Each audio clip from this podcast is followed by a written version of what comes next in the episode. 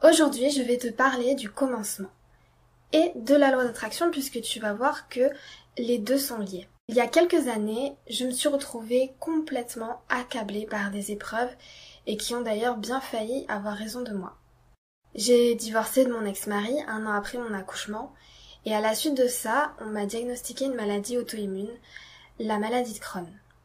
Le constat était sans appel, hein. tout mon univers était en train de s'effondrer autour de moi. Voilà, je me sentais complètement impuissante face à tout ça et j'avais l'impression que j'étais en train de tout perdre, que tout m'échappait. À cette époque, je l'avais pas encore conscientisé, mais j'étais en train de vivre les conséquences d'un passé d'autodestruction. Je m'explique. Durant des années, j'ai été dans un schéma de pensée très négatif. J'étais souvent déprimée, angoissée, avec une tendance à toujours être pessimiste. Et en réalité, c'était même bien pire que ça. Car sans le savoir, j'étais en train d'envoyer l'information à mon corps que je ne voulais pas continuer de vivre cette vie. Et ça n'a pas manqué, car je n'ai pas développé n'importe quelle maladie, mais j'ai développé une maladie auto-immune, dans laquelle c'est mon corps qui s'attaque à lui-même. Quand j'ai découvert le concept de la attraction, c'était à travers le documentaire et le livre Le secret de Rhonda Byrne.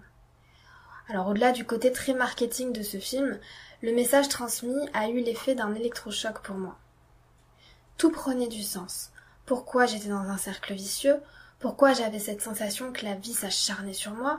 Pourquoi il ne m'arrivait que des épreuves à n'en plus finir? Parce que je les avais attirées à moi alors ça peut paraître insensé, et ça l'est peut-être. Mais à cette époque, la découverte de cette loi m'a redonné un précieux espoir et la conviction que je pouvais changer les choses. J'ai repris le contrôle de ma vie et de ma santé, j'ai pris la responsabilité de mon bonheur, tout simplement. J'ai compris que si j'avais été capable de peut-être programmer en moi tous ces événements si négatifs, y compris la maladie, alors je devais être capable de les déprogrammer. La loi d'attraction qu'on s'entende est un phénomène de mode.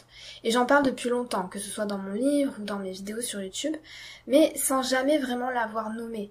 Parce qu'aujourd'hui, elle est trop souvent associée à des courants de pensée ou de croyances New Age, alors qu'au fond, c'est simplement bah, l'explication rationnelle d'un effet placebo qui fonctionne sur un plus large spectre que notre corps, mais aussi sur notre vie entière. Enfin, du moins, c'est ma façon d'en percevoir la signification.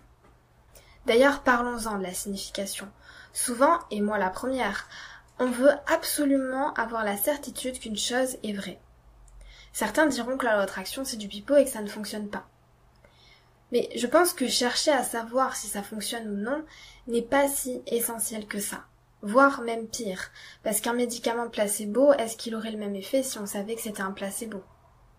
Les effets sont-ils pourtant autant inexistants? La véracité ou non d'un concept ne le rend pas plus ou moins efficace. Ce qui le rend efficace, c'est bien plus la foi qu'on y met dedans.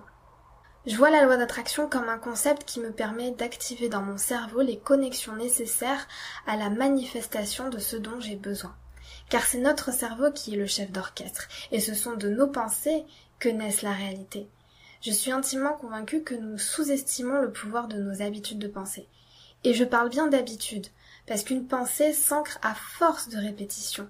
Et à mesure que nous ancrons des habitudes de pensée, nous ancrons aussi des habitudes dans nos façons de réagir, et donc, inévitablement, nous ancrons des événements similaires dans nos vies.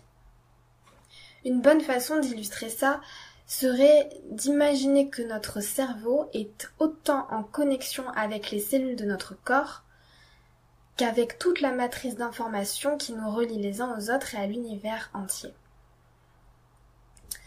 Nous n'utilisons qu'une toute petite partie consciente de notre cerveau, alors qu'inconsciemment nous percevons et nous réceptionnons des quantités d'informations.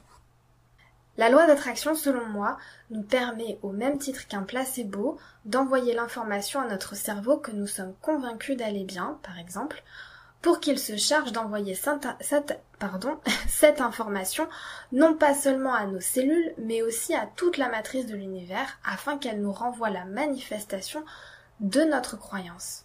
Ainsi, plus on pratique cette loi au quotidien, et plus notre vie s'améliore. Alors, à l'époque où j'ai découvert ce concept, et jusqu'à aujourd'hui, ça ne m'a plus jamais quitté. Cette idée, cette notion hyper importante qu'en fait, c'est moi qui décide d'aller bien ou non. Aujourd'hui, j'ai encore des fois des épreuves et des moments où ça ne va pas, mais la différence, c'est que je sais rebondir. Et je sais rebondir vite. Et c'est une différence notable parce que lorsqu'on s'ancre dans un mal-être, qu'on le rumine et qu'on campe dessus, on creuse son trou petit à petit. La vie, c'est le mouvement. D'ailleurs, même ceux qui sont dans le coma, on leur fait faire des, mouvements pour que leur corps ne se nécrose pas. Enfin, je sais pas si c'est le terme exact, mais le fait de rebondir vite face aux épreuves, ça permet de ne pas leur donner le pouvoir d'avoir une influence encore plus négative qu'elles n'en ont déjà sur nos vies. J'espère que ce podcast t'a plu et si c'est le cas, n'hésite pas à m'en faire part et je te dis à très vite pour une prochaine capsule de bonheur.